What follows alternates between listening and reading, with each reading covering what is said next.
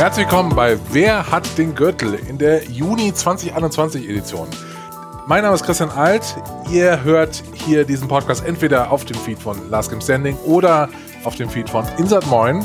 Und natürlich, wenn ich sage Insert Moin, darf er natürlich nicht fehlen und er ist natürlich Manuel Fritsch. Hallo. Schönen guten Morgen auch an euch beiden, ihr beiden Christians. Hi.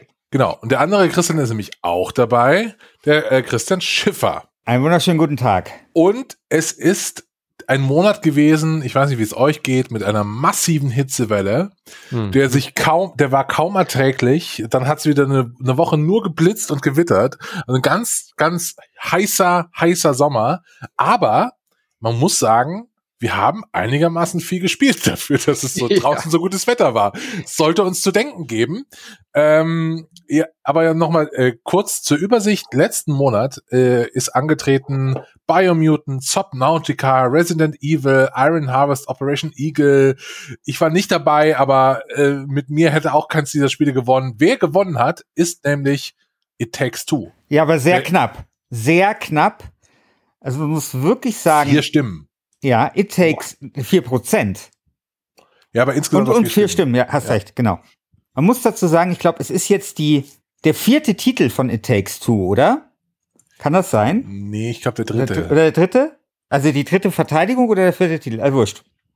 Auf jeden Fall hat sich Take Two noch nie so schwer getan. Man merkt schon so langsam, wie die Muskeln schwach werden, ja. Und äh, It Takes Two quasi alles aufbieten muss, um sich hier im Ring zu halten.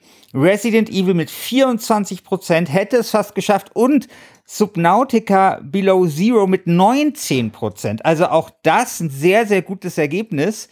Und was soll man sagen? Also It Takes Two gewaltig hier unter Druck, aber hat es nochmal geschafft, steht jetzt erneut hier im Ring gegen die neuen Herausforderer aus diesem Monat. Und ich glaube, diesen Monat da wird es noch enger werden. Wäre meine Prognose. Es war das glaube ich auch. Genau. Also das wird das wird sehr sehr spannend. Also gucken wir mal, was passiert. Ja, der dritte Titel im März ist es ja erschienen, hat es dann gegen Hitman gewonnen, März, April, Mai und tritt jetzt zum vierten Mal sozusagen an im Juni. Und es könnte dann historisch werden, ne? weil ja. dann würde es, glaube ich, äh, an Gürtelzahl auf Platz zwei rücken. Disco Elysium, glaube ich, hatte fünf Gürtel muss noch mal in die Statistik nachschauen. Also es wäre dann auf jeden Fall der zweit erfolgreichste Gürtelträger der Gürtelgeschichte. Und mhm. das ist ja schon, ja, das ist schon etwas Besonderes. Und ich gönn's dem Spiel total, weil als es rauskam, ich auch gesagt habe, das wird garantiert in meiner Top 5 äh, oder so am Jahresende landen, weil es mir einfach so gut gefallen hat. Aber diesen Monat ist auch ein Titel dabei, wo ich das genau das Gleiche sagen würde. Deswegen bin ich mal gespannt, ob der den äh, Titel sich äh, wegschnappt von It Takes Two, diese zwei Konkurrenten. Bei euch weiß ich nicht, ob ihr den Titel auch im Visier habt. Da, da bin ich gespannt. Ja, wahrscheinlich Dungeons and Dragons Dark Alliance, oder? Sehr schön. Gut, aber fangen wir mal an, oder? Mit den Herausforderern. Oder gibt es noch irgendwelche Hausdurchsagen, die wir machen müssen? Nö. Nö. Nö. Also Necromunda Hired Gun habe ich diesen Monat intensiv gespielt. Da bin ich so ein bisschen wie die äh, Jungfrau zum Kind gekommen. Ich hatte das so ein bisschen mal gesehen, so ein Trailer, und dachte mir, ah ja, kann man vielleicht mal spielen. So ein, so ein Indie-Shooter, so ein Double-A-Shooter, der im Necromunda-Universum spielt. Das ist äh, vom Tabletop, also von Warhammer im Warhammer-Universum. Und wenn man schon sagt, ein neuer Shooter im Warhammer-Universum, da schellen bei manchen, glaube ich, schon die Alarmglocken, weil die meistens eher so halbgar gut sind. Ja. Oder um nicht zu sagen, vielleicht eher Krütze. Necromunda Hired Gun ist tatsächlich gar nicht so schlecht, ist ein guter Shooter geworden und orientiert sich so ein bisschen an Doom Eternal, falls ihr das gespielt habt. Also so ein oh. schneller.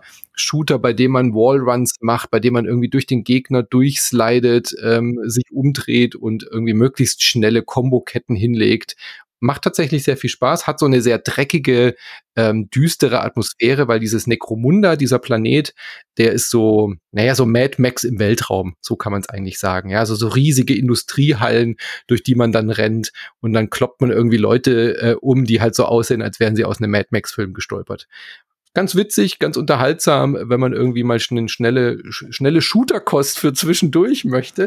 dann, kann man das, dann kann man da mal reinschauen. Aber wenn man es nicht gespielt hat, hat man auch nicht sehr viel verpasst. Äh, sehr verbuggt gewesen am Anfang, aber solide. Ist es denn gewalttätig? Ja, sehr. Äh, Blut okay. spritzt und Gedärme fliegen in der Gegend rum. Äh, passt sehr gut zum Setting tatsächlich auch, ja. Nimmt sich leider nur sehr viel zu ernst. Also ist nicht so locker wie jetzt ein Doom Eternal zum Beispiel. So von der, von der, von der Unterhaltungswert. Jetzt muss ich aber fragen, du meinst, es ist ein guter Shooter und mhm. ich habe jetzt nur mal hier Open Critic aufgemacht. Da steht bei 59 äh, ja. von 100 und alle sagen, es wäre echt ein miserabler Shooter. So. Bist, du, bist du beim richtigen Necromunda? Da gibt's verschiedene. Also Hired Gun. Hired Gun, ja. ja. ja. Also zum Beispiel schreibt PC Gamer äh, Wonky Shooting, Superfluous Mechanics and Bugs. Ähm, ich will eigentlich nur fragen, jetzt nicht, damit du dich verteidigen musst. Kann es damit zu tun haben, dass sie inzwischen viel da auch gepatcht haben? Ist da jetzt viel passiert in den letzten Wochen seit Release und äh, oder sehen die das falsch? Da ist, ein, da ist ein bisschen was passiert. Ich fand äh, die Stärken, die das Spiel hat, also ich habe ihm eine 70 gegeben. Ja, und das hat bei Steam hat es 7 von 10. Ja, und ich finde, es ist so ein 70er-Titel, wie, okay. wie Christian Schiffer sagen würde. Ähm, es, man kann ihn auch richtig scheiße finden, aber ich finde, es wird dem Spiel nicht ganz gerecht. Also man kann da durchaus Spaß mit haben.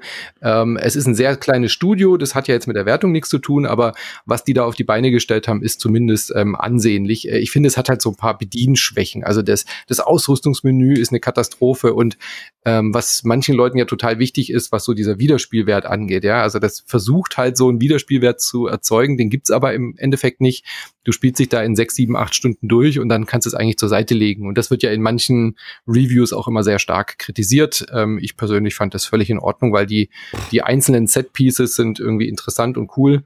Wenn ich da durch bin, dann, dann kann ich das halt auch weglegen. Weißt du, da, da mhm. bin ich jetzt keiner, der Groll schiebt äh, und den äh, jeden, jede Stunde quasi so aufrechnet, die da drin steckt. Okay, das, das kann ich alles sehr verstehen. Das klingt wie so, so ein Spiel, wenn das im Game Pass wäre, ja, das ja, kann man dann mal so, so, so einem Samstag mal wegspielen und dann ist auch wieder gut. Ganz genau. Wird aber äh, nicht Titelkonkurrenz sein, definitiv nicht. Ja, aber, aber vielleicht das nächste, Backbone, das ist, sieht zumindest interessant aus. Also Backbone ist ein Achtung, jetzt äh, kommt äh, die Beschreibung des äh, vom Hersteller. A Beautiful Dystopian Noir Adventure mhm. Game. Ähm, so ein 2D Side Scroller Adventure. Oh Gott. Mit Pixel Look. Ja, ja. Genau. Ja. Äh, ich bin ja, ich bin, ja, ich bin noch nicht sehr weit. Also ich habe es äh, jetzt nur mal angespielt für den Cast, weil ich mal sehen wollte, ähm, wie, wie das so daher ist. Ich kann jetzt noch nicht viel zu der Story sagen. Die soll wohl ganz gut sein.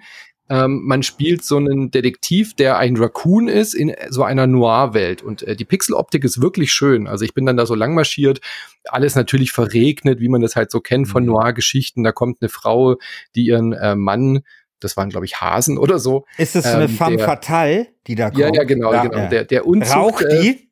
Äh, die raucht natürlich. Das, alle Klischees werden bedient okay. von so einem Noir. Und äh, dann geht man los und dann muss man, äh, man, man wird dann mit Rassismus quasi konfrontiert, weil der Türsteher keine Raccoons mag. Und dann geht man irgendwie zum Drogendealer, der so ein Fuchs ist. Also es spielt halt sehr viel mit diesen tierischen. Das ist ja wie Zootopia, nur in ja. düster. Genau, oder? ja, ganz genau. Ja. Und die Pixeloptik hat mich angemacht. Ich bin halt jetzt echt kein so Point-and-Click-Adventure-Fan mehr, aber es wirkte nicht so verkrampft wie jetzt so ähm, ähm, Point-and-Click-Geschichten, sondern es ist eher Story-basiert. Deswegen werde ich das, glaube ich, weiterspielen. Ist im PC im Game Pass momentan. Also wenn man da mal reinschauen will, Geil. kann man sich das da anschauen. Ja. Die Version gibt's noch nicht. Ja. Äh, aber sag mal, Chiv Chivalry 2 hätte ich jetzt erwartet, dass ihr das gespielt hättet. Das kam auch diesen Monat raus. Das klingt voll nach euch beiden. Warum? Rittergemetzel. Schiffer. Das klingt nach Schiffer. Nee. Also ich, ja, aber es ist doch Multiplayer. Ja, das ist natürlich das, wo ich dann dachte, okay, dann spielt das nicht. Aber es hat einen kurzen Namen, es hat Ritter und es hat Blut. Und es ist auch nicht dumm, ehrlich gesagt. Also es ist ja irgendwie, da, da musst du ja richtig lernen, dein Schwert zu führen und so. Naja, okay. Das also, ist wahrscheinlich ein Spiel, das würde Dom wahrscheinlich ganz gut gefallen, oder? Der ja, mag doch so Ritter und so. Ja, ich, ich finde ja Ritter auch geil, aber ich mag halt, ja. ich, ich, ich mag halt nicht so eine Multiplayer-Schwertkampf-Simulation. Äh, ja. Ich will ja einfach nur an, am Eichentisch in der Taverne sitzen und als Waldläufer Diebe anheuern. Weißt du, das mhm. ist meine Welt. Und äh, ich will, ich will das nicht so kompliziert haben. Mich hat das schon bei äh, Dings ein bisschen genervt, bei äh, Kingdom Come Deliverance dass man das da so üben musste und mhm. da in irgendwas gut werden musste und so. Also wenn ich, wenn ich das will, dann spiele ich halt irgendeine Dark Souls Scheiße, aber ja. Aber äh, nee, das, ja. deswegen, ich meine, das hat ja auch keine Story und so, oder? Nee. Das ist ja nur so ja, es ist halt Battlefield äh, als Mittelalter. Ja. Genau, es ist einfach Mittel, Mittelalter-Multiplayer. Ja. ja. Ja. ja also da, da lieber wirklich äh, irgendwie eine schöne Partie ähm, Mountain Blade oder so, Mountain Blade. Ja. Na gut, aber hat keine so schlechten Kritiken bekommen, ist bei 82 Grad. Ja, ja aber da war doch der Vorgänger auch ungefähr, oder? Bisschen schlechter. Bisschen ja. schlechter, glaube ich. Aber ja. Aber dann kommen wir zu eurem Highlight. Äh, ich freue mich ja. ja. schon die ganzen letzten Wochen drauf, äh, euch beide über We Are Football reden zu hören. Und bitte klärt mir auch die Frage, was jetzt tatsächlich mit Anstoß 22 ist. Das kommt nicht mehr, oder? Es ble bleibt alleine in der Konkurrenz. Es gibt kein, gibt kein direktes äh, Duell, wie du letzten Monat versprochen hast, zwischen We Are Football und ja. Anstoß. Das war eh totaler Bullshit. Ich hatte das halt bei der GameStar gelesen, dass das im Juni erscheinen soll äh, und hatte das halt, hatte da nicht tiefer recherchiert. Und es war eigentlich schon beim Aufnehmen unserer Sendung klar, dass das nicht im Juni kommt, weil es gab keine Updates und nichts. Also es ist halt hm. sozusagen nur ein, äh, ich, ich hatte mich da auf die Aussage der GameStar verlassen. Ja, aber das, das stand einfach noch so im Kalender, weil es nie jemand Ja, ja, genau, hat, ja, ja. Also ich will da auch der GameStar keinen Vorwurf machen, ja. aber da, daher kam das halt und ähm, es ist in der Tat so, dass eigentlich dieses Anstoß 2022 äh, ist ja beim Studio, das eine Crowdfunding-Aktion gemacht hat, die auch einigermaßen erfolgreich war. Und als Publisher ist dann ins Boot eingestiegen, äh, die, die alle diese alten PC-Spiele publishen, wenn sie neu rauskommen. Wie heißen die nochmal? Äh, Egal. Keine Ahnung. Egal, ja, also das, der, der, der deutsche Publisher halt. Naja, wurscht. Auf jeden Fall die sind jetzt wieder äh, ausgestiegen, weil es wohl kreative Differenzen gab. Ja. Und okay. alles, was man da so liest, liest sich so ein bisschen, ja, also merkwürdig. Und da fand, da, da, da, in dieser Mitteilung war auch ein sehr schöner Satz, ich glaube, äh, die Profes das stand sowas wie professionell ausgetragene Differenzen und so. Das hat, hat mir sehr gut gefallen. Und Aber wohl auch irgendwie war so die Frage, wie man mit der Community umgeht. Also ich weiß nicht, ob das kommt und wann das kommt, aber sie haben okay. ja, sie haben aber auch ein Video vor vor äh, gezeigt und so. Das hat mir eigentlich sogar ganz gut gefallen, was ich dort gesehen habe. Vielleicht habe ich mich aber auch ein bisschen zu sehr vom Knautschball blenden lassen. Ja. Wenn ich den sehe, wenn ich den sehe, dann, dann äh, zünde ich eine große Kathedrale in, in, der Kathed eine große Kerze in der Kathedrale meines Herzens an, klar. Also, also bevor wir gleich endlich über We Are Football sprechen, eine Sache noch zu Anstoß. Das habe ich eh nicht gecheckt, warum du in einem Jahr wo der Erfinder von Anstoß mit einem neuen Spiel rauskommt, wo es auch noch den Sega äh, äh Fußballmanager gibt und der von EA kommt, glaube ich, auch nächstes Jahr, weiß ich jetzt gerade nicht genau, Nö. aber wo du da jetzt noch so hier so einen Anstoß in die Ecke zwirbeln musst. So, hä, wie kommt denn das überhaupt? Das ist schlechtes Timing, oder? Ja, oder halt gerade deswegen, um ihm noch eins ja. auszuwischen und das ja, zumindest mal anzudrohen. Weiß ich nicht. Ich glaube, vielleicht ist das einfach so gewesen, dass äh, dass da einfach parallel geplant worden ist, dass man halt mhm. äh, da gesagt hat, okay, ähm, äh, es wäre doch geil, mal wieder einen richtig guten Manager zu haben und nicht so einen wie von Sega, der einfach zu kompliziert ist, wieder was Einfaches zu machen. Und ich glaube einfach, dass da mehrere Leute einfach dieselbe Idee hatten. So, und das der Publisher, ja den ja. möchte ich jetzt nachreichen, ist Calypso Media. Ah, ja, genau. Das sind eben die, die echt sehr gerne so, weißt du, Patricia, Matt TV, mhm. Tropico, Disciples, äh, sowas, also die halt immer diese alten, äh, alten ähm, Pole Position haben die auch gemacht, ähm, das schwarze Auge, also die immer so gerne diese alten IPs dann unter Verstehe, ihre Dings ja. und dann halt was draus machen. Und mit denen gab es wohl da Streit und ja, jetzt muss man mal gucken, wie das weitergeht. Ich meine, Geld haben sie. Sie haben irgendwie, glaube ich, auch gesagt, dass sie eine zusätzliche Person jetzt eingestellt haben für irgendwas. Aber wie gesagt, ich, äh, das ist ehrlich gesagt fast das zweite Mal, dass ich darüber spreche, ohne mich wirklich informiert zu haben. Deswegen bin ich jetzt da. Dann redet doch über das, was da genau. ist, was ihr gespielt habt, nämlich das eigene Spiel von ihm, ohne den, ohne die alte Lizenz. Ja, und da gibt es jetzt bei We Are Football eine wirkliche Überraschung, denn Christian Alt und Christian Schiffer sind einer Meinung und die ganze Welt widerspricht ihnen. Das ist eine Konstellation, die gab es so noch die gab's nie. noch nie. Die gab es noch nie. Weil wir beide halten das für ein ganz hervorragendes Spiel und es hat aber ein Metascore von 67 oder sowas. Ja. ja. Also ich selber habe ihm beim, bei Schiffers Spielebude, glaube ich, eine 8,7 gegeben, was ein bisschen zu hoch war. Bisschen es, vielleicht. Ja. ja, es ist, glaube ich, eher so eine 8,1, 8,2, aber ich finde es tatsächlich sehr, sehr gut. Ich möchte aber vielleicht am Anfang kurz über die Probleme sprechen, die dieses Spiel in der Tat hat und die diesem Spiel auch schlechte Bewertungen eingebracht haben. Also ja, aber ganz kurz nochmal, ja. für mich als völlig, also es ist wirklich äh, ein, ein Anstoß-Klon, also so ein ganz alter ja, Oldschool-Football-Manager. Genau. Es ist sehr, es ist sehr ähnlich äh, wie Anstoß. Also man findet sich da auch relativ schnell zurecht. Also bei mir war es so, beim Christian, glaube ich, war es ein bisschen anders.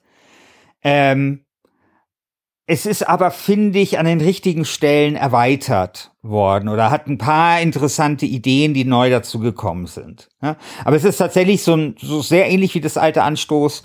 Ähm, und man spielt das auch sehr schnell. Und das ist halt so das Schöne, während du halt beim Sega-Manager einfach Stunden brauchst, um überhaupt einen Spieler zu verkaufen oder so, geht das mhm. da halt alles fix. Ähm, es ist zwar nicht so wie, ich glaube, Köhler hat ja mal gesagt, in zwei Stunden kann man eine Saison durchspielen, so ist es nicht, ja. Mhm. Aber, sage ich mal, zur EM, parallel EM schauen, so an so, an, so, an so einem Spieltag, der aus drei Spielen besteht, so ein ganzer Fußballnachmittag, da kannst du schon so eine Saison durchspielen parallel. Und ja, also es ist deswegen, also ich finde tatsächlich sehr, ähm, also es ist sehr, sehr zugänglich und das ist das, was mir total gefallen hat an dem Spiel. Aber ich möchte jetzt ganz kurz auf die Probleme eingehen, die es in der Tat gibt. Problem Nummer eins, immer wieder kritisiert, ist tatsächlich ein Problem der fehlende Schwierigkeitsgrad, also den man nicht einstellen kann. Also mir ist es jetzt gelungen, tatsächlich, ich glaube, nach 50 Stunden bin ich jetzt deutscher Meister das erste Mal geworden mit mhm. äh, Leipzig. Und das war ein bisschen zu einfach. Also in so ein paar Saisons vom Trainer aus der vierten Liga Südwest zum gefeierten, äh, also mit riesigem Abstand die Bundesliga zu gewinnen, ist ein bisschen zu einfach. Auf der anderen Seite. Es gibt keinen äh, kein einstellbaren Schwierigkeitsgrad, oder? Genau, genau. Man okay. kann den nicht einstellen. Auf der anderen Seite ist es aber halt auch schön an dem Spiel, dass es angenehm unrealistisch ist. Weil machen mhm. wir uns nichts vor, Fußball wie er heute ist, ist einfach scheiße. Ja, Fußball, wie er früher war, ist einfach viel, viel geiler gewesen. Heute hast du halt immer das Problem, dass quasi, äh, also ich meine, wir sehen das ja, äh, dass seit gefühlt 40 Jahren der FC Bayern die Meisterschaft gewinnt und in der Champions League auch immer nur dieselben gewinnen und dass es total schwierig ist, ohne Investor nach oben zu kommen und so weiter und so fort. Und das Spiel ist halt angenehm unrealistisch, weil es sagt halt einfach, hey, weißt du was, du kann, kannst auch in der zweiten Liga gute Spieler kaufen, dir laufen die nicht alle davon, du kannst sie einigermaßen halten und so. Also es ist so, das Spiel ist halt ein bisschen so, wie Fußball sein sollte und nicht wie Fußball aktuell ist. Mhm. Und das macht das natürlich super interessant, weil du halt wirklich Erfolgserlebnisse hast und du wirklich irgendwie dein, den VfL Bochum nach oben führen kannst und solche Geschichten. Aber es macht es eben auch ein bisschen leicht. Und man hätte, glaube ich, ein zweiter Schwierigkeitsgrad hätte dem Spiel gut getan, aber ich finde es grundsätzlich richtig, dass man diesen Kompromiss gemacht hat. Also ich finde, ich bin ja wirklich kein Profi, was erstens habe ich keine Ahnung von Fußball, ja. Also so wirklich so null. Ich habe neulich nochmal festgestellt, dass ich kein Abseits erkennen kann. Also wirklich so, ich bin ja komplett blind für. Keine Ahnung von Fußball. Ich habe keine Ahnung vom Geschäft, aber was ich geil finde, sind Spiele, die im Grunde genommen funktionieren wie eine Excel-Tabelle, wo Zahlen größer werden, wo man irgendwie stärker wird, wo mhm. es konkrete Werte gibt. So, man hat dann irgendwie einen, einen Punkt von 3,1 von 10 und dann wird, ist es, wenn du trainierst, ist er irgendwann 3,2 und du freust dich wie ein Schnitzel, genau. dass du einfach stärker geworden bist. Ja. Und das funktioniert bei mir halt total.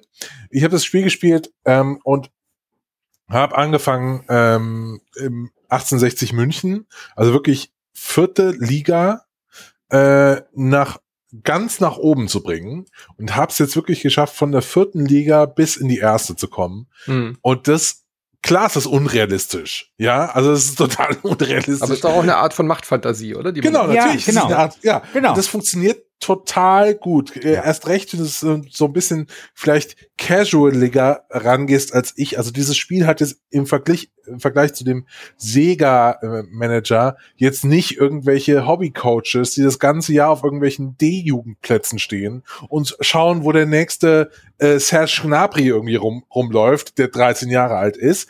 Nee, das ist halt alles irgendwie total unrealistisch. Die, die, das ist alles auch irgendwie, muss man auch dazu sagen, Christian, auch ein bisschen hässlich. Also wenn du irgendwie. naja, aber im Vergleich zu Sega, aber ja. Vergleich zu Sega Manager ist es doch voll okay. Also. Ja, also du schaust dir mal dieses Menü an. Als ich das erstmal da reingeschaut habe, ich dachte so, ich dreh komplett durch. Wie kann man so viele Reiter da unten reinbauen?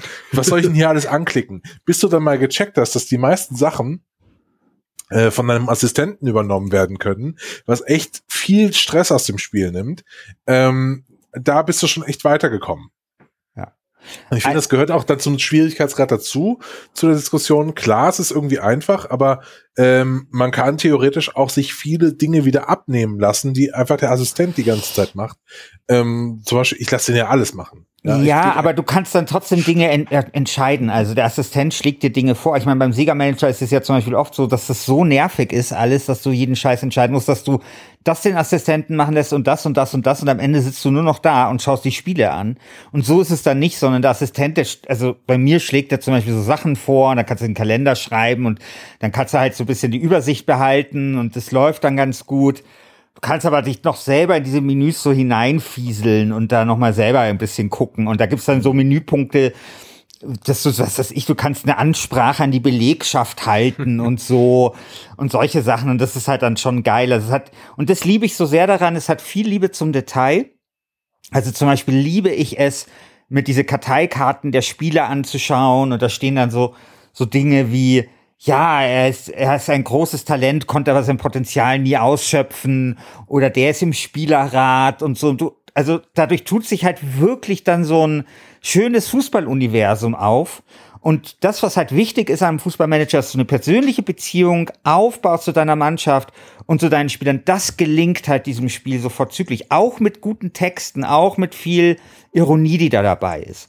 Gibt trotzdem ein paar Sachen, die ich als störend empfinde oder einfach nicht verstehe. Christian, du hast gesagt, ist geil, wenn Zahlen steigen. Ja, ist geil. Man wüsste nur gerne genauer, warum die steigen. Ja, mhm. also äh, bei Anstoß zum Beispiel war es ja völlig klar, wenn du einen jungen Spieler eingesetzt hast, dann hat er einfach an Erfahrung gewonnen und schneller als Erfahr an Erfahrung gewonnen als jetzt ein älterer Spieler oder wenn jemand gut in Form war, dann ist er halt schneller aufgestiegen. Hier ist mir nicht ganz klar, warum die Spieler aufsteigen. Du kannst denen zwar so äh, bestimmte Fähigkeiten beibringen, da gibt's dann auch noch mal einen extra Balken, aber ob der jetzt einzahlt auf die Gesamtdings, äh, ist mir nicht ganz klar geworden. Und es gibt halt dann so ein paar Plausibilitätsprobleme. Ähm, sowas wie, keine Ahnung, ein Spieler hat halt immer wieder eine Note 6 im Training und du wäschst ihn im Kopf deswegen und dann sagt der, er weiß überhaupt gar nicht, wovon ich spreche und so und findet es total unmöglich, dass ich ihn darauf anspreche. Solche Sachen passieren da öfter oder dass du nicht genau weißt, was jetzt eigentlich die Teamstimmung beeinflusst. Ne? Also das Spiel ist halt an mancher Stelle mir ein bisschen zu intransparent, aber trotzdem insgesamt ist es ist es ein gutes Spiel, also weil es halt genau das ist, was es sein will und ich glaube, also es sind jetzt auch noch zwei Patches jetzt erschienen, die auch noch mal ein paar Sachen besser äh, verbessert haben. Ich glaube, dass das Spiel auch noch mal ein bisschen Zukunft haben könnte, vielleicht sogar aus der Community heraus und so. Also mir gefällt das richtig gut und es muss einen Grund haben, dass ich da jetzt, glaube ich, 50 Stunden reingesteckt mhm. habe. Ja. ja. Weißt du was, was ich, was ich, von was ich träume? Ich träume von zwei Dingen. Du hast diese ganze Management-Simulation, ist alles super, da hast du auch deine Fenster und so, aber sobald du auf äh, Beginne das Spiel klickst, bist du so ein bisschen raus bei diesem Spiel, weil alles mehr oder weniger automatisch läuft. Und du kannst da ganz wenig machen. Und da träume ich davon, dass man einfach Football Tactics in Glory da rein ja, integriert. Ja, so, das, das, du klickst da drauf. Genau. Und so das, ist das dann auch genau. mit dem Genau. Auch mit dem genau. Stufen-Upgrade-Bildschirm, der danach kommt, wo genau. du genau siehst, dass, genau. hey, der hat diese, diese Runde echt ein geiles Tor gemacht, der hat wirklich mehr Erfahrung ja. gewonnen als der andere und so. Und dann ist es ein Paket, ja. äh, das unschlagbar wäre. Genau, weil dann hättest du nämlich die Kombination aus beiden, das Beste aus beiden Welten, weil Footballs, äh, Dingsbums and Glory ist halt geil im Spiel, aber scheiße im Management-Part und hier ist es halt genau umgekehrt. Tatsächlich muss ich sagen, ist die Spieldarstellung auch etwas, was ich nicht so optimal finde. Also die haben da was Neues probiert, nämlich so eine Art Kompromiss aus so dieser visuellen Darstellung, wie man sie kennt, und dem Texteditor. Und ähm, ja, also ich glaube, es wäre besser gewesen, sich dafür eins zu entscheiden. Also äh, bisschen, also bessere Texte wären mir lieber gewesen als so diese jetzt komische Twitter-Lösung. Aber okay, also vielleicht geht da auch noch mal ein bisschen was. Also ich finde, es ist ein wirklich sehr solider Fußballmanager. Es ist nicht das, was was weiß ich, Anstoß 3 im Jahr, wann ist der rausgekommen? 2000 irgendwas war. Mhm. Aber ich finde, es ist im Jahr 2021 ist das, finde ich, zurzeit der Fußballmanager, den ich am liebsten spiele tatsächlich. Und ich habe ja, diese Vergleiche mit, mit Sega, also wo dann immer hm. diese Sega-Karte gezogen hat, ich habe den nicht verstanden, weil ich finde, dass der Sega-Manager, mich stört die Komplexität gar nicht so sehr. Ich finde, dass der einfach schlecht ähm, designt ist. Also ich finde einfach, dass der einem zu viele Entschei unwichtige Entscheidungen ähm, abverlangt aber der gilt und, doch so als das Nonplusultra heutzutage. Ja, der oder? gilt als Nonplusultra, ja. weil er den großen Vorteil, und das ist schon toll, da sind die Spiele halt geil. Also diese, mhm. da, da haben die, die halt du einfach. Die Simulation der Matches Genau, dann. genau, ja. die haben halt so die perfekte, das perfekte Rezept irgendwie gefunden, die perfekte Formel für die Simulation. Und das mhm. ist geil, weil das hat halt niemand vorher geschafft. Also auch die Simulation der ganzen EA-Fußballmanager, diese, diese Live-Simulation hat halt nie funktioniert. Da gab es dann aber immer irgendwelche Mod-Leute, die das einfach innerhalb von einer Woche geil gemacht ja. haben. Ich habe nie verstanden, wieso die nicht eingestellt werden, aber das hat halt Sega. Und das ist natürlich Apro schon. Apropos, schon wie ist es mit den Lizenzen bei dem äh, We Are Football? Es gibt Lizenzen für die erste und zweite Liga. Frag mich nicht, warum es die, ja. warum es die für die anderen Ligen nicht gibt. Ich bin ja jemand, der immer ohne Lizenzen spielt, weil ich so mein eigenes Fußballuniversum haben will und mhm. es einfach mich dann total rausreißt, wenn dann irgendwas passiert mit Namen und so, die ich kenne und das, das völlig unrealistisch ist. Weißt du, es ist so wie bei Civilization, ne? Je, je mhm. näher das halt an der Realität ist, umso mehr fallen dir dann Unterschiede aus. Und hier habe ich einfach mein eigenes Universum, was schon cool ist. Du kannst wirklich auf der ganzen Welt trainieren oder zumindest in Europa. Also ich war dann Trainer in Dänemark und habe dann zum Beispiel festgestellt, dass die äh, was ich auch nicht wusste, die haben nicht Hin- und Rückrunde, sondern die haben nur zehn Mannschaften in der ersten Liga oder zwölf und die mhm. spielen mhm. drei Runden. Ja, also du spielst so, also Hin, Hinrunde, Rückrunde und dann nochmal. Also Hinrunde und ganz, ganz interessant. Und das ist tatsächlich in der Realität auch so. Und da waren sie wirklich auch echt toll und ähm, ja, also eben so, dass du in andere Länder gehen kannst mhm. und so, das ist schon super. Und ja, also ich finde auch viel Humor. Also sowas ist, was mir auch gefällt, wenn ich so das Gefühl habe, das haben wirklich Fußballfans gemacht. Du kannst zum Beispiel Galligkeit trainieren. Ja, es ist eins meiner absoluten Lieblingsfußballwörter. Und ich habe, also als ich da irgendwie angefangen habe, da in der vierten Liga irgendwie da so einen Verein zu übernehmen von von echt so Hol, also so so so so wo, wo wirklich keiner kicken konnte. Mhm. Ich habe nur Galligkeit trainiert. Das, ich habe die halt so echt zu so einer richtig Zerstörermannschaft. äh, so, so derben Typen. Ja, genau. Also im Prinzip waren das alles nur Jens Jeremies. Weißt du, es waren alles nur so. So, so und schön harte, die Eistonne danach. Genau. Ja, ja, genau. Also es waren alles nur so, Zerstö so Mertesackers. Das waren nur so Zerstörungsspieler. Keiner, wirklich keiner von denen konnte kickern, kicken. Da gibt's irgendwie auch so einen Künstlerindex. Keine Ahnung, habe hab ich auch nicht so ganz verstanden. Es ist halt, glaube ich, so, wie viele technisch beschlagene Spieler du in deiner Mannschaft hast. Du hast auch so Künstler tatsächlich so, die, die auch so gelabelt sind und so. Und niemand von denen, der Künstlerindex war wirklich so ganz, ganz niedrig, sondern einfach also alles Ball, die Ballkünstler, nur, okay. Verstehe. Genau, es waren alles nur so, so richtig geile Amateurfußballer. und wir haben da die vierte Liga Südwest ganz schön aufgemischt, bis ich dann halt wegen einer Namensverwechslung zu, zum VfL Bochum gekommen bin. und das gefällt mir aber. Also diese, diese Liebe zum Fußball und man kann sich da schon echt eingraben. Also Du kannst dann eigene Trainingspläne machen. Du kannst eigene, das habe ich überhaupt noch gar nicht verstanden, eigene Spielzüge designen. Und zum Beispiel, was auch schön ist, ist der Stadionausbau, weil der Stadionausbau ist halt nicht so, hey, du baust hier irgendwie eine kleine Retour, eine, eine, eine Fitnesshalle dazu und jetzt hast du irgendwie Fitness plus drei Prozent oder irgend sowas, So, du kannst dann zum Beispiel hast, kannst dann anderes Fitnesstraining machen, ne? Zum, also als, also in, in, in mhm. deinem Trainingsplan oder wenn du ein Fußballtennisfeld äh, baust, dann kannst du halt Fußballtennis äh, trainieren lassen und sowas. Und das ist halt schön für die Taktik. Und wenn du ein Museum baust, dann kannst du dieses Museum besuchen und so. Und das sind halt lauter so Sachen, die gefallen mir halt gut. Und ich habe so das Gefühl, ja, das ist so, das ist noch ein bisschen unrund. Da noch, sag ich mal, ein, ein äh, drei Monate eine äh, 40 Stunden äh, Person, ja, mhm. äh, die da arbeitet und nochmal vielleicht das ein oder andere Feature nochmal einführt, wäre schön. Aber insgesamt. Aber das, das kann sich doch noch entwickeln, das Spiel, oder? Ich meine, genau, da, sie machen es halt nochmal, wenn das irgendwie halbwegs erfolgreich ist. Ja. Also, aber da, ich finde, da ist ein echt schöner Grundstein gelegt worden. Und das mit der 8,1, das meine ich echt ernst. Also, das ist jetzt mal keine, Absafix mal keine Quatschwertung von mir, sondern ich sehe das im niedrigen 80er-Bereich oder hohen 70er. Ja, aber Steam ist nicht so begeistert auch, gell? Aus, weder ja, die Kritiken noch niemand. die Community sieht das Ja, genau. Äh, ja, genau. Aber ich, ich habe mich auch wirklich viel gefragt, woran das liegt, weil ich mhm. finde tatsächlich auch diese, diese Kritikpunkte, die da sind, die finde ich valide. Ähm, aber außer einen eben dieser Vergleich mit dem Sega Manager, weil das ist mhm. einfach ein anderes Spiel. Gut. Ich glaube, es liegt auch daran, dass Leute dem dem Spiel A, also ich glaube, es liegt an zwei Dingen.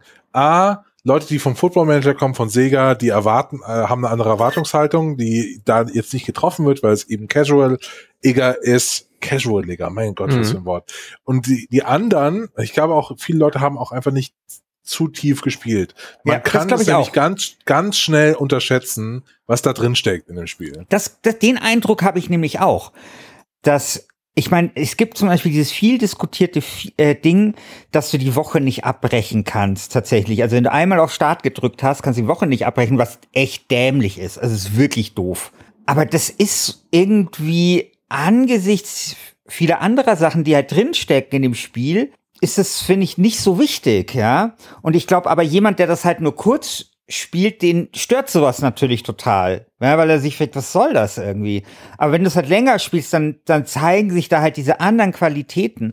Ich meine, weißt du, zum Beispiel, was ich auch bei Anstoß so sehr geliebt habe, diese, diese ganze Statistik-Scheiße. Also es gibt ja, gibt einen eigenen Statistikbereich wieder und da ist halt wieder jeder Bullshit drin. Und wenn du da dann einige Saisons gespielt hast und du schaust dann zurück, hey, was ist eigentlich aus meinem Stürmer damals aus der Liga Südwest beim FC Aspach geworden, dem ich damals Torriecher beigebracht habe und so und der so viel markiert hat und du siehst dann, hey, der spielt jetzt irgendwie in der zweiten Liga und dann freut dich das einfach. So, mhm. weißt du, das, das ist halt so das Schöne an diesem Spiel und das, das sind halt Qualitäten, die kann es halt nur zeigen, wenn man da halt wirklich viel Zeit reingesteckt hat. Sehr schön. Apropos viel Zeit. Ich ja, schneide jetzt einfach dieses Segment raus und ja, habe eine eigene Insert Moin Folge für das Spiel.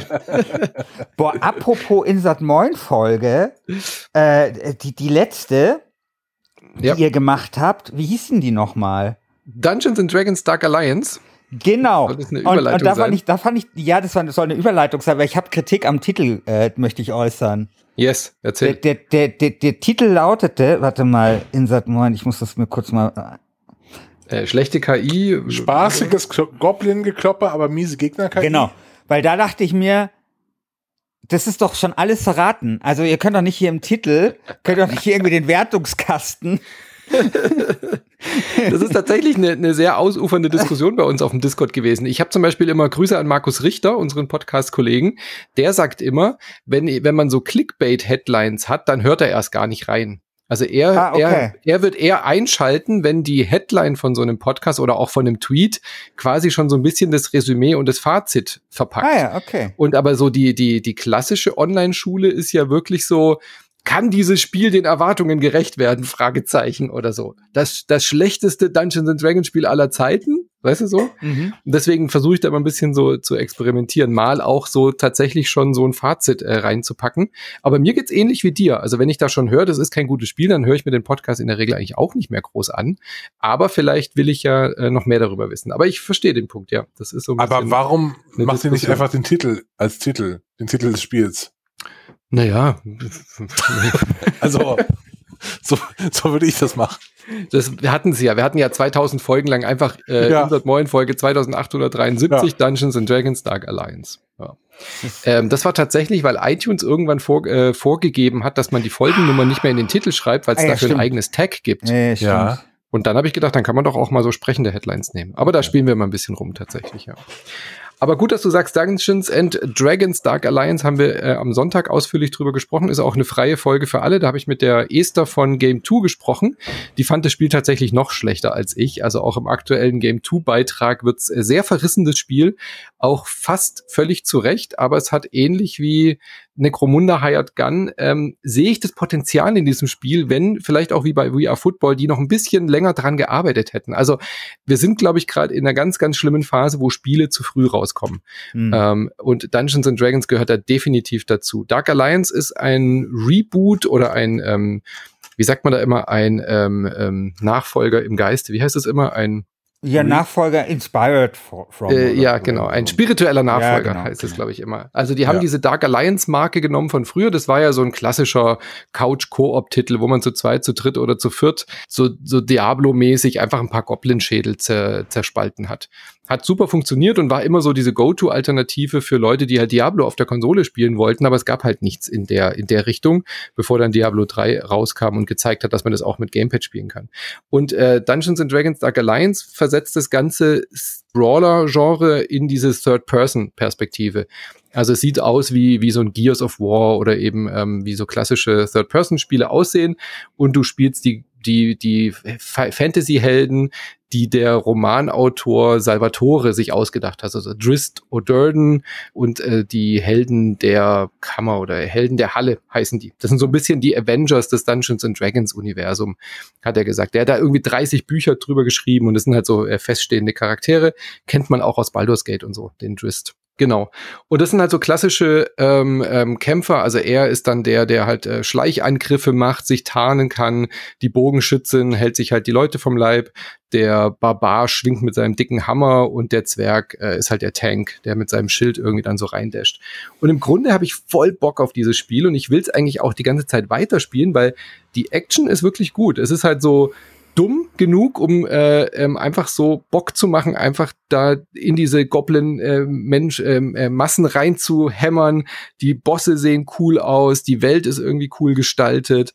Es gibt ordentlich Loot. Der Loot ist auch jedes Mal einzigartig. Also es gibt natürlich auch langweiligen Loot, aber es gibt richtig einzelne, ähm, einzigartige Set-Pieces, die man für diese Charaktere sammeln kann.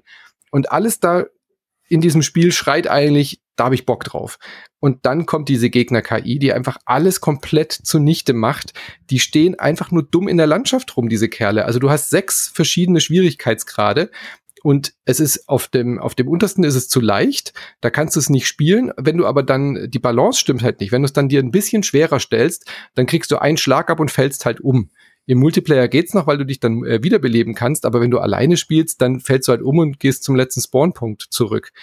Äh, hätten sie daran rumgefeilt, dass das irgendwie so, so ein fein abgestimmter Schwierigkeitsgrad gewesen wäre, dass man sich eben selber eine Challenge setzen kann. Will ich eher dumm äh, Bierchen trinken und äh, kloppen und nebenher mit dem Kumpel quatschen?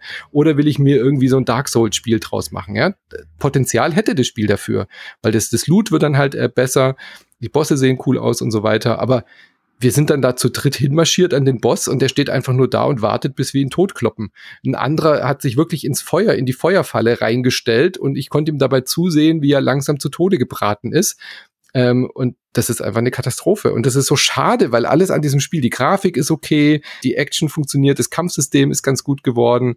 Und ich bin guter Dinge, dass sie da noch dran fixen und es reparieren können. Aber momentan kann man nur sagen, also nur mit sehr viel ja, mit sehr viel Geduld kann man sich dieses Spiel vielleicht momentan antun. Hm. Sehr schade. Sehr schade. Ja. Ah, ja, also ich bin leider bei dem Spiel so ein bisschen raus bei Koop und so, wenn es wirklich so eine Koop-Pflicht gibt, also wenn ich das alleine spielen könnte. Das geht, das geht wunderbar alleine, theoretisch, ja. Theoretisch, genau, ja. theoretisch. ich habe es so. ja auch alleine durchgespielt und hatte durchaus Spaß, so ist okay, es nicht. Aber okay weißt du, in den guten Momenten merkt man die blöde Gegner-KI nicht mhm. und dann kannst du auch alleine durch. Aber dann ist es halt ein Ticken zu einfach. Ja. Und wenn es dir dann schwerer stellen willst, dann funktioniert es halt nicht. Also in den Momenten bricht es dann halt immer so, dass du merkst, ah, fuck, das ist genau das Problem. Aber ja, vielleicht in ein paar Monaten, wenn man dann ein paar Patches abwartet und ein paar Balancing-Updates gekommen sind. Ich glaube, ich traue das dem Studio zu, dass die das noch hinkriegen, weil ähm, viele Sachen stimmen in dem Spiel schon ganz gut. Aber definitiv kein Titelkandidat. äh, We Are Football wahrscheinlich auch nicht, oder? Doch. Ja, also ich, ich glaube, euch beide, aber ihr seid ja die einzigen. Ja. ja. also zwei Stimmen wird's haben. Ja. Aber das nächste Spiel könnte ein Titelkandidat sein. Ja, das oder? ist auch das, was ich meinte. Definitiv. Du hast es gespielt. Ich habe es gespielt. Und zwar, wir reden von Ratchet Clank Rift Apart. Ihr wisst ja, ich bin ein kleiner Grafik-Nerd. Ich liebe Spiele mit guter Grafik. Ähm, und ich muss wirklich ehrlich gestehen, und es ist kein Ding, das man so sagt und so. Mhm. Ich habe noch nie ein schöneres Spiel gesehen als Ratchet Clank Rift Apart. Mhm. Unfassbar. Also damit meine ich jetzt nicht äh, nicht nur ähm, wie hochauflösend die Texturen sind und so weiter, weil das sind sie, aber der ganze Style ist so gut durchgezogen. Es fühlt sich alles an wie ein Pixar-Film zum Spielen. Ähm, und auch das ist ein Klischee, das man äh, äh öfter mhm. mal liest in Tests, aber es stimmt dieses Mal. Es stimmt ja. wirklich. So, das ist genau so.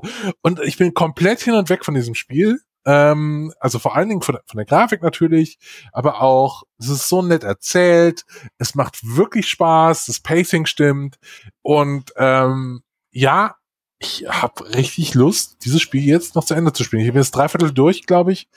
Ähm, und habe bisher echt eine gute Zeit gehabt, was ich nicht gedacht hätte, weil mhm. ich hm. habe vorher kein einziges Ratchet Clank gespielt, jemals.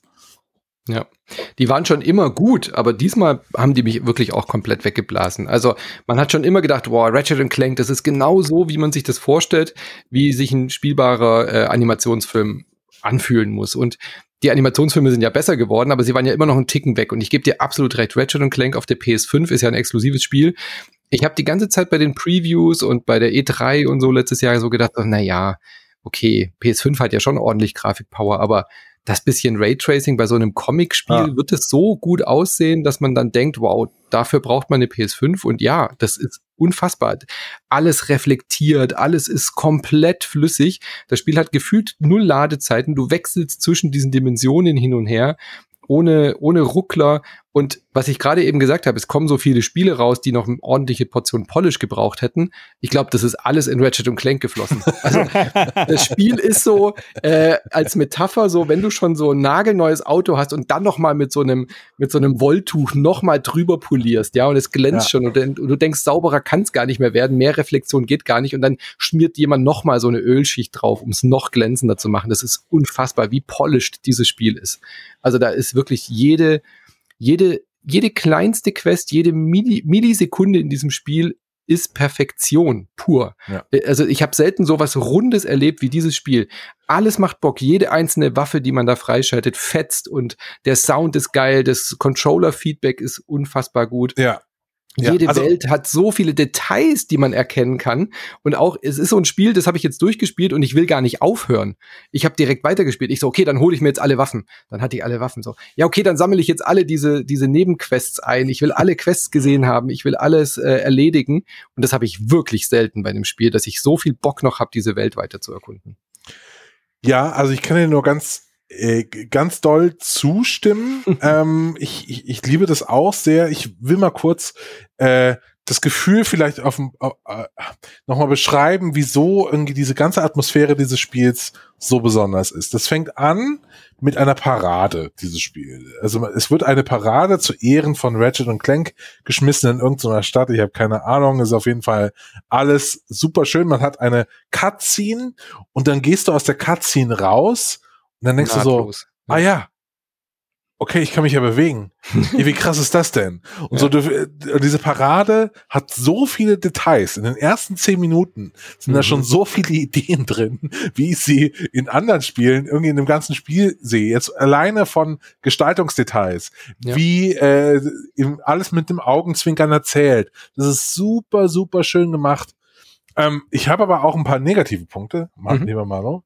Und zwar dieses in den Previews und in den Tests habe ich immer gelesen, wie bahnbrechend die diese Rifts, um die es ja eben geht, mhm. sein sollen. Also man äh, wechselt praktisch mit so einem Rift nahtlos von einem Level ins andere. Es gibt das zum sind so Beispiel Dimensionstore, die Genau. von der Geschichte aufgemacht werden. Genau, man, es gibt zum Beispiel einen, äh, einen Planeten, das, da fand ich es am besten bisher, da ist so ein Minenplanet, da gibt's ganz viele Dimensionstore und wenn du da dich bewegst, äh, gibt's so eine Dimension, wo die Mine eingestürzt ist und alles ist kaputt und eine andere, wo die Leute da arbeiten und alles ist cool. Mhm. Und alles ist cool. Und es geht praktisch nahtlos ineinander über. Das ist super gemacht. Aber für mich war es dieser Wow-Effekt äh, Mhm. mit den Rifts jetzt nicht so da. Weil natürlich hast du auch, wenn du den Planeten wechselst, immer noch eine minimale Ladezeit. Und es war schon immer so, ja, okay, ich weiß schon, wie das jetzt technisch funktioniert. Also dazu spiele ich vielleicht auch zu lange schon am PC und bin gewohnt, welche Ladezeiten möglich sind, als das nicht Und wie die verschleiert werden. Ja, genau. Du Genau. hast keine klassischen Ladenzeiten, aber du siehst halt eine, eine Mini-Cutscene sozusagen, wie jemand äh, ins, ins Raumschiff steigt und losfliegt und dann so eine Star Wars-Überblendung hast und so, klar. Genau. Aber die Rifts, die passieren ja wirklich, wenn du in so ein Dimensionstor reingehst, dann hast du ja so einen Portal-Effekt, dass du quasi in das, in das Portal reinläufst und du bist in dem anderen, in dem anderen Biom, in einer komplett anderen Welt. Ich fand die aber auch nicht so beeindruckend, wie sie immer getan haben Ja. in der E3. Vor allem, weil man sie ja nicht wie bei Portal nahtlos überall selber setzen kann. Also das hätte mich, glaube ich, technisch beeindruckt, wenn es so eine Waffe gegeben hätte, wo man sich einfach portalmäßig äh, zwischen allen Welten wechseln kann. Aber die sind ja immer vordefiniert, an welchen Stellen die sind. Und natürlich merkt man, dass da eine SSD verbaut ist. Das ist ja gar keine Frage. Ja. Gerade bei, es gibt einen geilen Bosskampf, der äh, mitten im Bosskampf äh, macht der so ein Dimensionstor auf, Ja. du fällst durch und bist sofort in der anderen Welt, die du vorher zwei Stunden Ja. vorher gesehen hast. Das ist schon technisch beeindruckend, aber spielerisch macht es nicht so einen riesen Unterschied. Ähm, das habe ich auch im Cast bei uns bemängelt, in Anführungszeichen. Das ist ja Jammern auf sehr hohem Niveau. Was mich tatsächlich so ein bisschen kalt gelassen hat, war die Geschichte. Also ich finde die Charaktere zwar alle super, vor allem Rivet ist ja fantastisch und natürlich auch die zwei süßen Roboters und so die ganzen Nebenfiguren, aber die eigentlichen, Ge- die eigentliche Story, die da transportiert wird, die ist halt so Saturday Morning Cartoon Niveau. Ja. Also äh, die, äh, die reißt jetzt wirklich keine großen Ja, äh, es ist halt, Sachen ich, irgendwie ein. Ich glaube, bei der Story merkt man auch einfach, dass die Zielgruppe auch Kinder sind. ja, ja. Ne? Das ist Also, ja jugend, jugendkonform noch. Genau, es hat aber dann nicht dieses, äh, diese zweite Ebene, die dann vielleicht Ja. noch so ein Pixar-Film hat, wo auch die Genau, Erwachsenen ja. dann sich an irgendwas festhalten können. Aber es ist halt auch schwieriger, weil du halt da 20 Stunden spielst und dann so eine Ja. Emotionalität wie so ein Pixar-Film das in 90, 120 Minuten schafft, dass dann diese Metaebene auch für die Erwachsenen drin ist. Das ist natürlich bei so einem 20-Stunden-Spiel extrem schwierig, ja, das aufrechtzuerhalten. Ja. Das verstehe ich schon. Aber dafür ist die Action halt auch geil. Also ist jetzt kein Kinderspiel, es ist schon ein ordentliches Ballerspiel. Und vor allen Dingen auch da, ähm, es gibt zum Beispiel eine Waffe, die liebe ich äh, Mhm. über alles. Die, da wirfst du so eine Granate und dann Mhm. ist, da kommt da so ein, so ein, so ein äh, Rasensprenger raus, Ja. der jedes Monster in ein Gras, in eine Grasskulptur verwandelt so und einfach witzig, ja. friert, einfriert und dann kannst du da draufschlagen. Ja. So. Weißt du, da sind so viele Ideen drin. Ich versuche gerade Christian Schiffer wieder ins Boot zu holen, Mhm. weil der sich da fünf Minuten denkt, das ist das, ich, mich interessiert nichts weniger als. Ich glaube, der spielt Nein, einfach nein. wieder Football nebenher in der Saison. Äh, Nein, nein. äh, ja, ich schaue parallel, ehrlich gesagt, Spanien gegen Spanien. Kroatien.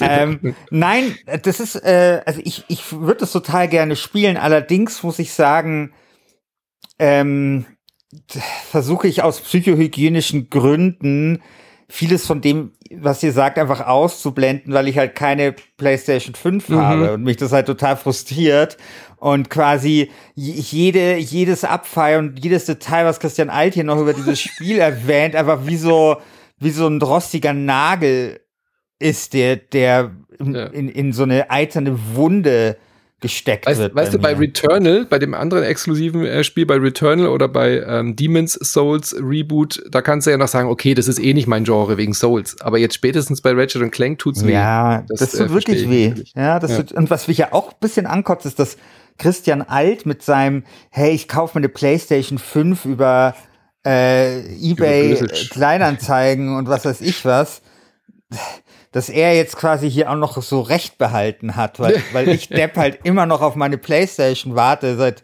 und wahrscheinlich noch sehr lange warten muss. Ach. Aber das Spiel wird nicht schlechter, wenn es sich tröstet. Das wird auch noch in äh, nach dem vierten oder fünften Gürtelgewinn äh, immer noch gut sein. Ja, ich spiele einfach We Are Football, bis, bis PlayStation 5 da ist. Also da möchte ich mich auch festlegen. Äh, ich weiß, unser Forum ist nicht oder euer Forum ist nicht so konsolenaffin im Vergleich. Äh, deswegen haben da auch so PC-Nischenspiele eine große Chance und nicht viele Leute haben eine PS5. Aber ich glaube, ähm, It Takes Two hat es ja auch gezeigt, dass ja, aber gute ist es Spiele denn besser? einfach durchaus ist es, ist es besser kann. als It Takes Two? Ja. Ich meine, es ist ja vergleichbar. Echt? Ist es ist ja anders. Es ist ja kein Koop-Spiel, okay. aber es ist äh, aktueller. Ja, aber, äh, aber bei Pixar, Pixar-Film zum Mitspielen, da kann man It Takes Two schon auch ein bisschen drunter subsumieren. Ja, das stimmt natürlich. Ja. Ich habe ja im, im, Cast den Micha so ein bisschen verwundert, weil ich gesagt habe, Ratchet Clank ist nicht so eine Riesenmarke in Deutschland. Also das darf man vielleicht auch nicht überschätzen, wie mhm. bekannt das ist. Äh, Christian, du hast ja auch gerade gesagt, du hast bis jetzt kein Ratchet Clank gespielt. Also nee. in der, in der PlayStation-Welt sind die schon immer ein großes Thema, aber sind jetzt nie so wie Sonic für Sega oder Mario und so gewesen. Also da, da hatte selbst Sackboy, glaube ich, in Europa und in, in, Deutschland einen größeren Erfolg als die Ratchet Clank Spiele. Also ich wusste nicht, was das ist. Ja, siehst du? Ja. ja. Deswegen, aber ich glaube, sie haben jetzt einfach einen guten Launch-Zeitpunkt erwischt, weil es wird schon viel geredet über dieses Spiel, weil es einfach so beeindruckend ist. Ja, und weil es auch eine, eines der wenigen äh, exklusiven PS5-Spiele ist, wo man wirklich ja. sieht, was diese Konsole kann. Genau. Ja. Genau. Gut, Nintendo hat auch ein bisschen was äh, von sich äh, vermelden lassen, nämlich den, äh, das Nintendo Spielestudio haben wir jetzt mal trotzdem hier rein, auch wenn das jetzt kein klassisches Spiel ist. Es ist quasi so die Weiterführung von Mario Maker, aber jetzt eben nicht nur auf Plattformer, sondern äh, ähnlich wie Dreams auf der PlayStation ist es jetzt so ein Do-it-yourself-Kit, mit dem man eigene Spiele machen kann. Wollte ich der Vollständigkeit halt auch erwähnen. Aber Mario Golf Super Rush, also Mario ist auch wieder zurück. Das finde ich super interessant hat ein eigenes exklusives Spiel bekommen und es wurde Mario Golf äh, Super ja. Rush. Ich habe es ein bisschen gestern im äh, Auto angespielt mit meinem Sohn auf der Rückfahrt und es ist halt Mario Golf. Also es hat jetzt auch sehr durchwachsene Kritiken bekommen. Es traut sich halt nicht irgendwie naja. jetzt die Formel neu aufzubrechen. Natürlich. Durchwachsen? Es hat jetzt ja keine, ja keine guten Kritiken gekriegt. Für Nintendo ist eine 70 doch echt niedrig. Für Nintendo-Spiele. Okay. Finde ich schon, oder? Also ich meine, ja, es ist ein Golfspiel, klar, aber die, äh, die, die ansonsten die Mario Sportspiele ja, okay, sind ja durchaus 74 Metascore, okay, ja, das ist wirklich. Ich dachte, es wäre ein bisschen höher gewesen, aber vielleicht, ja, habe ich denn. Es ist grafisch nicht besonders reizvoll, es traut sich nicht besonders große Sprünge, so, also ist, äh, hm, ja, wird ja, ich, ich finde es halt deswegen halt doch interessant, weil ich der Auffassung bin, dass es nie genügend Golfspiele geben kann. ja, das stimmt. Ja. Also ich finde halt einfach Golf ist das beste Sportspielgenre, was es gibt. Nach Fußball? Nee, gar nicht mal. Also genauer würde ich sagen, Minigolf ist das Beste, dann Fußball, mhm. dann Golf. Aber ähm, und deswegen, ja, also ich finde, so Golfspiele, die spielen sich einfach so schön weg und so. Und es ist dann schade, dass das, äh, dass das nicht richtig gut funktioniert hat. Schade. Ja. Aber ich werde es mir noch ein bisschen genauer anschauen und dann bei Insert Moin vielleicht auch nochmal einen Cast dazu machen, weil ich sehe das wie du. Ich habe eigentlich bis jetzt, glaube ich, über die über meine äh, Spielerkarriere tatsächlich sehr viele Golfspiele gespielt, obwohl ich irgendwie nur ein oder zweimal in echt mal auf dem Platz stand, auf so einem äh, an so einem Schnuppertag, wo man irgendwie ohne Platzlizenz bist du, bist auch Golf, bist du auch Golfauto gefahren und so? Nee, nee, tatsächlich nicht. Das war nur so mal so ein Tag der offenen Tür, wo man ohne Platzreife aufs, aufs Feld konnte. Dann haben wir so ein paar Abschläge und wie, Und wie, wie, wie sehr, also das interessiert mich jetzt nämlich, wie sehr hilft einem beim äh, echten Golf profundes Wissen, dass man sich über Golfcomputerspiele angeeignet hat? Also weißt du, so diese verschiedenen ja. Schläger und so und ja, tatsächlich gar nicht so wenig. Also die, die ganzen Golfregeln hatte ich natürlich dann schon intus durch so Mario Golf und Co. Und überhaupt dieses, dieses Begreifen, dass es nicht drum geht, möglichst viel Kraft in den Schlag zu legen, sondern dass man eigentlich immer gleich schwingt und ja der Schläger bestimmt, genau. wie weit der Ball fliegt. Also genau. das war schon was, was einem durch die Golfspiele ja klar gemacht ja, geil. wurde. Ja. Super. Ja. Ja, fuck, ich finde das sehr schade, dass in Deutschland äh, Minigolf so tot ist. Da, da. Ich war gestern Minigolf spielen, ich weiß echt? nicht, was du hattest. Ja. Ach, wirklich? Ich dachte, das wäre ja. total tot. Ich dachte, das ist wie so Squash. Weißt du, so irgendwas, was mal in den 80ern populär war und Nennt heute jetzt alle Sportarten, die ich mal intensiv gespielt habe. warst, warst du vorgestern Ich hab- Squash? Nein, ich habe jahrelang Squash gespielt, Okay. aber äh, dann haben sie die Halle hier abgerissen neben mir. Ja, weil es zu so einem ja, schrecklichen also, Kinderparadies gemacht, wo, wo so der, der, der nasse Sockengeruch rauskommt, weißt du? Kennt ihr Ja, ich glaube, die gehen heute alle bouldern oder so. Ja, weißt ja, überall, wo eine genau. Squashhalle war, ist jetzt eine Boulderhalle. Aber ich meine, äh, aber auf jeden Fall, ich dachte, es wäre so, weil, äh, ja, Ja gut, ich war in einem Touristendörfchen äh, am Bodensee und da war Minigolf natürlich noch ein Thema. Der war Okay. aber auch gut besucht, der Platz, aber äh, gibt- hier in Freiburg gibt's auch noch Minigolfplätze. Also ich glaube, da ist eine aktive Szene am, am Laufen. Bitte schreibt uns ins Forum, ob ihr, wann ihr das letzte Mal Minigolf spielen wart. Naja, es ist, es ist wirklich, also wir kommen ein bisschen vom Thema ab, das spare ich mir, glaube ich, für eine andere Folge vor, aber die professionelle Minigolf-Szene ist hochinteressant. Also, Gibt's da eine? Ja, natürlich. Ja. Vor allem Geil. auch, vor allem auch in der Schweiz. Ich hab und ein neues Lebensziel, Da gab es riesen Diskussionen, als sie den, Go als sie den Minigolfball größer gemacht haben, weil dann mussten sie sich alle quasi, weil die, also die Minigolfspieler haben so ein kleines Köfferchen dabei, da sind dann die ganzen Bälle dabei und die sind dann auch unterschiedlich gewärmt oder so, glaube ich sogar. Geil. Und ist nicht billig und dann wurde halt die, die Minigolfballgröße verändert und dann mussten sie sich irgendwie alles neu kaufen. Ich habe da mal einen Beitrag gemacht in, zu Beginn meiner journalistischen Karriere in der Sportredaktion von M945 über den Minigolfballstreit in der professionellen Minigolf-Szene. Ja. Großartig. Gut. Da werde ich mich äh, erstmal recherchieren Mhm. und äh, kundig machen, ob es in Freiburg eine professionelle Minigolf-Szene gibt. Genau. Gut, äh, hier steht U-Boat Kampfgewicht, aber niemand hat's gespielt. Äh, was, hab ich, was soll ich denn da rauslesen? Das hast du, wenn, wenn dann reingeschrieben. Ich nicht, nee. Nee, ich hab das nicht da Äh, oh, reingeschrieben. das habe ich reingeschrieben. Sorry. Weil Aber hast du es, auch gespielt? nee. aber es hat Kampfgewicht. Nee, aber ich glaube, irgendjemand im Forum hat gesagt, wir sollen das bitte reinnehmen oder so. Okay. Und ähm, also ich, ich glaube, oh Gott, ich hoffe nicht, dass ich jemanden jetzt gespielt habe. Ich glaube, jemand im Forum hat geschrieben, er hatte U-Boat gespielt, er findet es total geil, ob wir das nicht in die Abstimmung reinnehmen können. Und dann habe ich das halt schnell in die Liste geschrieben. Okay. Und auch wenn ich es nicht gespielt habe, ich meine, Leute, ist ein U-Boot-Spiel, ja. Ja. Und ich meine, U-Boot-Spiele sind halt schon mal sehr, sehr geil, ja. Und ich finde das schon auch cool, wie das hier, wie das, wie das hier so aussieht und so. Und ja, ich weiß nicht, ob, also ich meine, wir haben es nicht gespielt, aber sollen wir es in der Abstimmung lassen oder sollen wir es nochmal zurückstellen? Na, wenn Äh, das jemand aus dem Forum sich gewünscht hat, dann äh, Ja, tragen wir ich- dem jetzt Rechnung. Ähm, aber ja, ich weiß nicht. haben, schwierig. Ja, ich weiß nicht, ob da jetzt irgendwelche Bedingungen dabei waren, dass wir es vielleicht vorher noch mal spielen sollten oder so. Nicht, dass ich jetzt quasi das total zerstöre, diesen Mhm. Pick. Lass es zurückstellen. Ich informiere mich besser über dieses Spiel. Spiel's vielleicht mal und dann kriegt es eine angemessene äh, Präsentation beim nächsten Mal. Nicht, dass das Kampfgewicht Ist das im. Early Access, sag mal? Sonst hätte ich nicht Kampfgewicht dahinter geschrieben. Ja, genau. Wir haben jetzt ein neues äh, Format bei uns, vielleicht auch ganz interessant. Ich habe mit ähm, Rainer Sigel jetzt ein Early Access Sigel? Format. Das heißt Sigel, Siegel. ohne E, Siegel ohne E. Das heißt Early Birds und da schauen wir uns jetzt jeden Monat die aktuellen Early Access Titel an. Äh, dann werde ich das mal eine Gedankennotiz machen und U-Boot äh, in der nächsten Folge mal anschauen vielleicht. Also, Early Access, genau. Und sehr positiv auf, auf Steam. Und es sieht echt super aus. Also, ich glaube, das könnte schon, könnte schon echt cool sein. Und ich meine, wann haben wir das, wann habt ihr das letzte U-Boot-Spiel gespielt? Boah, Silent, Also, Silent, wie ja. hieß es? Silent Service? Naja, Das ist sowas. lange her.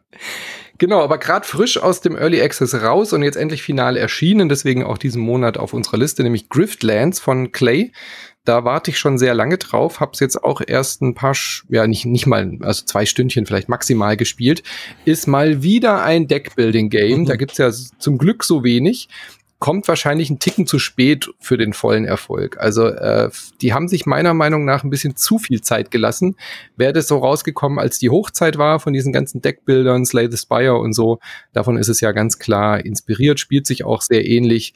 Ähm, hat aber ein paar neue coole Ideen. Also bei Griftlands spielst du nicht nur mit einem Kampfdeck und äh, trägst da Konflikte aus, wie man das halt so kennt. Spielst immer drei Karten, äh, darfst dann, was weiß ich, bestimmte Aktionen mit den Karten machen, äh, Verteidigungswert erhöhen, jada, jada, jada, wirfst die Karten weg und ziehst dann wieder neue Ähm, aber du machst auch die ganzen Dialoge. Also ähm, Streitgespräche werden in Griftlands auch mit einem Spezial, an, mit einem anderen Deck quasi gemacht und du musst dann Argumente ausspielen, äh, musst äh, Argumente de devaluieren und solche Geschichten, kannst irgendwie den Gegner verunsichern, kannst Drohkarten spielen, um vielleicht, wenn du zu wenig Argumente hast, mit diesen Drohgebärden zu, zu gewinnen, das Argument. Also ganz cool, hat irgendwie coole neue Ideen, ähm, hat auch so Roguelike-Elemente, was dann auch wieder so auch noch oben drauf kommt, dass du dann halt immer so Daily Runs machen kannst und so Geschichten. Also wie gesagt, ähm, eigentlich hochinteressant. Die Welt finde ich auch super spannend. Du spielst so einen Söldner äh, in so einer Welt, wo so Alien-Händler dann sind und so weiter. Ich werde da auf jeden Fall ein bisschen eintauchen, weil es halt mein Genre auch ist, weil mich das anspricht, aber kommt, glaube ich, wirklich einfach einen Ticken zu spät. So für, für der Hype ist vorbei, habe ich das Gefühl, von diesen Deckbuilding-Games. Ja, also äh, das, das kann ich nur bestätigen. Als ich eben das äh, Griftlands mhm. mir mal angeschaut habe, habe ich so gedacht, oh Gott, das ist nach Monster Train und Slay Spire, mhm. ich pack nicht noch so ein Spiel, was so aussieht. So, ja. selbst Monster Train habe ich ja hier abgefeiert, habe ich auch längere Zeit gespielt, aber nie wieder so intensiv wie äh, damals Slay the Spire. So. Ja. Aber 87% auf Metacritic. Also hat ja. auch sehr, sehr gute Kritiken bekommen. Schlecht. Genau, wird es auch noch einen Insert Moin Cast zu geben. Das werde ich jetzt ein bisschen intensiver noch spielen die nächste Zeit und dann könnt ihr da bei uns mal vorbeischauen auf Insert Moin. Minute of Island, sagt euch das was äh, von dem deutschen Studio? Fispin, ne? Mhm. Nee, ist auch schon äh, ewig im Gespräch, oder? Also seit gefühlt acht Gamescom habe ich Minute of Island gesehen in der Indie Arena. Ist jetzt auch endlich fertig geworden und ich dachte erst, es wäre so ein einfacher Puzzle-Plattformer. Da steckt aber storytechnisch ein bisschen mehr dahinter. Also äh, mechanisch ist es so, dass äh, man in einer wunderschönen, handgezeichneten Welt mit äh, Mo, mit dieser kleinen äh, Figur rumläuft und äh, so Sidescrolling, also von links nach rechts, hoch und runter, Treppen besteigen und so weiter, ähm, Dialoge führen mit Leuten, hat so ein bisschen die Ästhetik von so einem Point-and-Click-Adventure, ist aber dann doch eher so ein, von der Mechanik her so ein ganz simpler Puzzle-Plattformer im Sinne von, du musst immer auf jeder Insel drei so Generatoren wieder einschalten. Da sitzt dann so ein riesiger, ja, so ein riesiger Riese, der das mechanisch ankurbelt und dann musst du irgendwelche Schläuche verbinden. Also, ihr, wisst, was ich meine, oder so. Da musst du mhm. da irgendwie einen Schalter A aktivieren, damit sich da Tor B öffnet. Dann kannst du da durch, dort wieder irgendwie hochklettern und dort wieder was aktivieren. Also, ich bin noch nicht ganz durch die Welt fasziniert mich, die Geschichte fasziniert mich, weil da auch so eine ganz klare Metaebene mitschwingt. Ähm, so, ich vermute mal, dass es um Depressionen und solche Geschichten geht und das Ganze dann natürlich auch so eine Metapher ist, ähm, so eine Parabel. Aber die, die reine Spielmechanik, die finde ich echt zäh bisher. Ähm, ich hoffe, dass sich das jetzt noch so im Gesamtbild dann irgendwie ähm, zum Positiven wandelt, aber momentan bin ich immer da und denke, spiele ich Minute of Island weiter und dann denke ich, oh, da diese Schiebepuzzles zu machen und diese Mechanik, da so zäh rumzulaufen und irgendwelche Kistchen zu verschieben, damit ich da einen Schalter betätige, das macht mich ehrlich gesagt nicht so an. Aber es ist so schön. Also wenn ihr mal Bilder oder äh, Grafiken gesehen habt, das ist wirklich hübsch gezeichnet und deswegen will ich es eigentlich auch noch durchspielen und werde ich auch machen. Punkt. Ja, also ich glaube, du, du vermutest wahrscheinlich schon, dass das bei, bei mhm. mir jetzt nicht so. das ist mir alles so ein bisschen zu cute irgendwie. Das ist zum, so arzi Nee, nee, aber ja, also ich kann mir, ich kann mir schwer vorstellen, wie ich abends auf der Couch sitze und mach das an. Mhm. So, ist ja. irgendwie, mhm. da passiert mir zu wenig. Ja. ja. Gut. Tut mir sehr leid. Nö, es ist völlig in Ordnung. Ja. Dann sind wir eigentlich auch fast schon durch. Äh, Wildermyth, der Vollständigkeit halber noch zum Abstimmen in der Liste und Roguebook. Roguebook ist äh, auch ein Deckbuilding-Game, ist aber von dem Richard Garfield, der Magic erfunden hat. Also von daher ähm, deswegen im Gespräch bin ich aber auch noch nicht dazu gekommen, die beiden Sachen zu spielen. Aber Rainer Siegel hat gesagt, Wildermyth sei ganz, ganz toll. Er hat sich quasi geärgert, dass wir jetzt das Early Access Format diesen Monat erst angefangen haben, weil sonst wäre Wildermyth noch sein Spiel des Monats gewesen, nämlich in diesem Format. Aber es war dann gerade fertig. Also von daher vielleicht ein, ein externer Geheimtipp von Rainer. Dann sind wir durch, oder? Ja. Ja, jetzt lass mal kurz schauen, was denken wir, was gewinnt? Also ich bin. Ratchet Clank. Ja? Okay. Ja. Okay. Eindeutig, oder? Ich bin, ja, man, man weiß nie. Es könnte auch sein, dass Chivalry 2 Also ich, ich traue unserer Community traue ich wirklich alles zu. Mhm. Alles. Aber okay. Zwei Stimmen. Eine sagt Ratchet Clank, eine äh, Chivalry, Chivalry, Chivalry 2. Das stimmt aber echt, das ist ein guter Kandidat für, für das Forum. Das glaube ich Ja. auch, ja. Ja, ich weiß nicht. Also ich glaube, We Are Football hat schon Chancen. Und ich glaube auch, dass der Titelverteidiger Chancen hat. Ja. Das Also- darf man nicht vergessen, das stimmt natürlich. It Takes Two ist, ja, also ist, muss man erstmal, da muss man erstmal dran vorbei. Mhm. Ja, aber Ratchet und Clank hat gute Chancen. Ich glaube, den, den anderen würde ich es nicht zutrauen, an äh, It Takes Two vorbeizuziehen tatsächlich. Aber bei Ratchet und Clank bin ich mir sicher. Aber du hast natürlich völlig recht. Chivalry als Multiplayer-Spiel mit Ritter, Ritter und Mittelalter. Ähm, wir werden sehen. Wo stimmt man denn ab, Herr Alt? Man stimmt ab unter forum.lastgamestanding.de. Da ist wie immer ein Thread ab jetzt, wo man ähm, äh, abstimmen kann. Und wenn man in diesem Thread, je nachdem, wann man äh, die Folge hört, runterscrollt, kann man ganz viele lustige Menschen dabei beobachten, wie sie lustige Kommentare posten. Und über Minigolf reden. Ich ja, und, und uns sagen, dass wir komplett Unrecht haben. Also es lohnt sich immer, forum.lastgamestanding.de. Und ansonsten, was sich auch immer lohnt, ist den Manu bei ähm, äh, Patreon zu unterstützen. Äh, das lohnt sich. Und äh, uns kann man auch unterstützen, lohnt sich vielleicht auch. Wenn, da kriegt man nichts dafür, aber außer ein gutes Gefühl. Ähm, das ist doch was. Das ist doch was. das ist was, ja. Genau. Und zu äh, unterstützen ist wie ein Hole in One äh, auf der letzten Minigolfbahn, um sich damit den, den Meistertitel zu holen. Genau.